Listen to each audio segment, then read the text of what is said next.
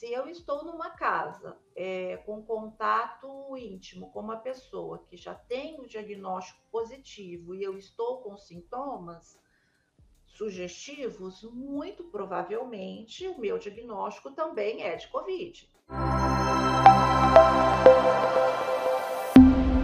Com relação ao diagnóstico da Ômicron, igual a senhora falou, né? Já adiantando, né? A senhora falou que é o sequenciamento genético, né? Quando o paciente, quando recebe lá o papelzinho escrito detectado, o PCR, né? Que é o teste cotonete, isso não significa que ele está com a Ômicron. Significa que, né, tem um vírus ali, que é da família do Covid, que está ali, mas não necessariamente a variante Ômicron, né? Por isso, o sequenciamento uhum. genético é importante. Mas, isso. além disso, quando fazer esse diagnóstico, né? Você tem um sintoma, por exemplo, na segunda-feira, quantos dias depois que é interessante colher a amostragem através do PCR para fazer o diagnóstico? Bom, primeiro, é, para entender melhor os tipos de exames que tem, né? Existem é, três principais tipos de exame. O exame que detecta o material genético do vírus, o exame que detecta a proteína viral, que é chamado de antígeno, e o exame que detecta os anticorpos que nós temos. Né? O exame para diagnóstico são dois: os exames moleculares e os exames de proteína.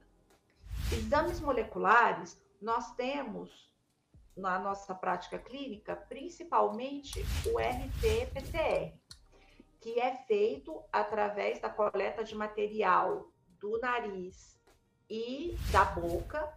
É por isso que aquele cotonete ele é tão comprido, porque ele entra pelo nariz, mas ele vai coletar a amostra quase chegando lá na garganta, então é bem profundo mesmo. É, e esse, esse exame ele é o padrão ouro, ele é o exame de maior acurácia, ou seja, ele é fidedigno se ele vem positivo, eu confio que é realmente aquele diagnóstico. Ou seja, um teste de PCR positivo é um teste confirmatório, não precisa repetir. Se é um PCR de COVID positivo, é um teste confirmatório. Qual que é o problema desse teste? Primeiro, ele é um teste mais caro é, ele é um teste que necessita de pessoa é, capacitada para poder coletar. Ele é um teste que demora mais tempo, então ele vai demorar em média ali uns três dias para poder sair o resultado. É, e, consequentemente, eu não consigo fazer em larga escala e boa parte da população acaba ficando é, sem ter condições de fazer esse teste. Nós temos também o teste de PCR LEMP, que é um, também um teste molecular, que é um teste RNA, mas ao invés de coletar esse material do nariz e da garganta, é a saliva. Ele detecta o material genético do vírus a partir da saliva. Ele é um teste menos sensível que o RT-PCR, mas ele é uma opção que nós podemos lançar mão no caso do RT-PCR nasofaríngeo não está disponível.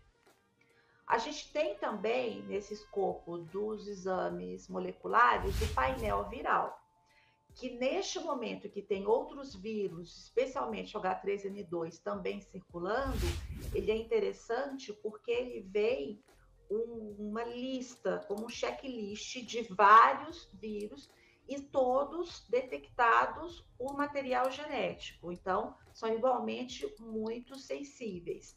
E aí ele já me dá se a pessoa tem contato com Covid, com influenza, com parainfluenza e esses principais. Então, caso uma pessoa esteja, por exemplo, co-infectada, ele já mostra em um teste só os vírus, esses principais vírus que a pessoa já pode estar desenvolvendo ou apresentando ali naquele momento.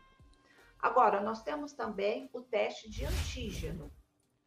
A vantagem do teste de antígeno, o antígeno é a proteína do vírus. A vantagem dele é que ele sai com uma velocidade bem mais rápida. Os testes rápidos que fazemos no pronto-socorro, por exemplo, são testes de antígeno. Ele, em média, leva de 30 a 45 minutos para sair o resultado. Ele é um teste bem mais barato e ele é um teste mais disponível. Mas ele não é um teste tão sensível quanto o RT-PCR. E ele também é menos específico. O que, que isso significa? Que em algumas situações ele pode apresentar um falso positivo. Ou seja, a pessoa tem o anti, tem, na verdade, na verdade, infectada por um, um outro vírus parecido, e ele pode dar positivo. Mas o principal problema dele não é o falso positivo. Geralmente, ainda mais num contexto em que tem tanta gente infectada pela Covid, quando o teste de antígeno dá positivo, geralmente é o Covid mesmo. Mas ele não é o padrão ouro e, especialmente, ele é menos sensível. Então, ele tem muito mais falso negativo, que é quando o teste dá negativo, mesmo com a pessoa estando infectada. Todos esses testes, de forma geral, a gente tem pedido pelo menos uns três dias de sintomas para poder coletar o teste, para poder aumentar a acurácia do teste. Em geral, os testes de RT-PCR, entre o terceiro e sétimo dia de sintoma, é quando tem uma quantidade maior de vírus circulando.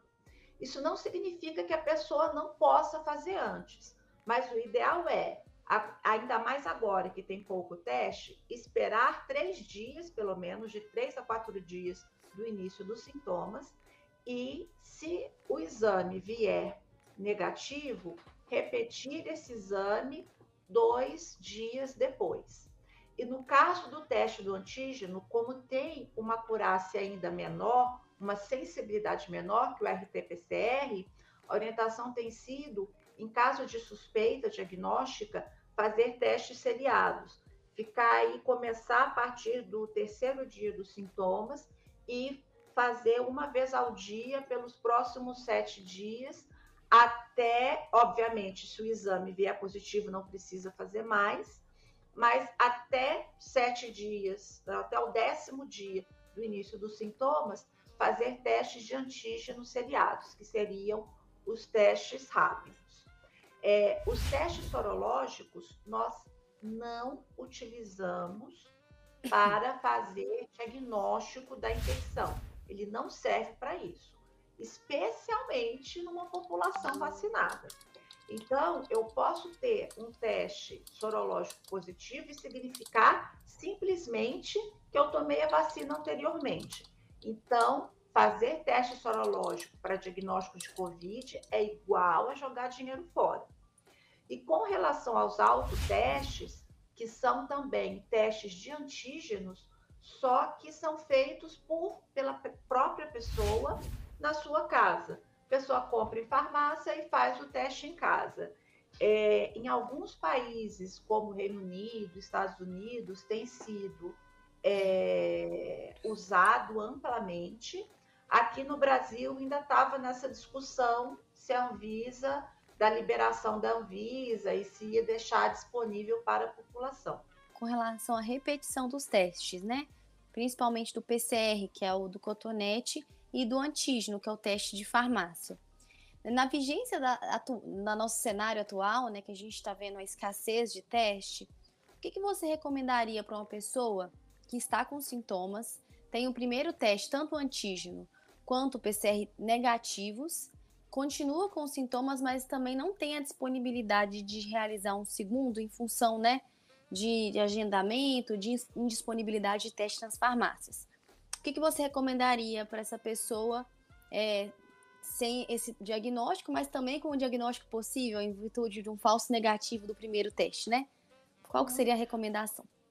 Bom, a gente tem que ver caso a caso pela questão epidemiológica. Porque, por exemplo, se eu estou numa casa é, com contato íntimo com uma pessoa que já tem o diagnóstico positivo e eu estou com sintomas, sugestivos, muito provavelmente o meu diagnóstico também é de Covid, né? É quase que um diagnóstico por tabela, por assim dizer. A gente costuma fazer isso muito com criança. Se a criança teve contato com alguém que teve o diagnóstico confirmado, a gente nem faz o diagnóstico na criança para não submeter a criança ao teste, que é um teste incômodo, e acaba fazendo o diagnóstico por tabela. Agora, o mais importante que a pessoa tem que ter em mente é que se eu tenho sintoma sugestivo e eu tive contato com uma pessoa que teve diagnóstico confirmado, por mais que o meu teste dê negativo, ou mesmo na impossibilidade de fazer o teste, eu tenho que agir como se infectado estivesse, especialmente do ponto de vista de contágio, de transmissão para outras pessoas, ou seja, para, para contar a partir de isolamento e também com relação à observação de possíveis complicações que a pessoa possa ter. Então, eu tenho que contar, que considerar que a pessoa está sim infectada. Quanto à retestagem, é muito importante. Não existe retestar para saber se a pessoa ainda está transmitindo. Isso porque o teste de PCR, ele identifica apenas o material genético do vírus não significa que aquele vírus está ativo, nem muito menos que aquela pessoa está transmitindo o vírus. E a pessoa pode ficar semanas, apesar da, até do teste ser mais sensível, até 10 dias do início dos sintomas, tem casos em que a pessoa tem quase um mês ou mais de um mês do início dos sintomas e o teste ainda está positivo. Como se não bastasse, ele oscila. Então, hoje ele pode vir negativo, eu repetir daqui a dois dias, ele está positivo de novo. Então, o teste de PCR só é válido para se fazer o diagnóstico em uma pessoa que ou acabou de ter contato ou está tendo sintomas sugestivos. Por favor, não me gastem insumos e nem dinheiro fazendo teste de RT-PCR em pessoas que já têm diagnóstico confirmado. Muito isso, né, doutora? Eu sou dermatologista, mas eu sou clínica e atendo é, telemedicina só de Covid. E as pessoas estão retestando no décimo dia ou no sétimo dia e estão detectando o vírus, mas elas estão assintomáticas há dois, três dias. Não adianta ficar detectando o vírus, né, com PCR no sétimo, no décimo dia que seja. É, isso não quer dizer que ela vai transmitir o vírus, porque são partículas virais, né? Não adianta. E gastam ainda o teste que está em falta no nosso sistema. Então, não adianta testar, gente. Isso é muito importante. Você testa para diagnosticar, depois esquece o teste, ele não é válido mais, né?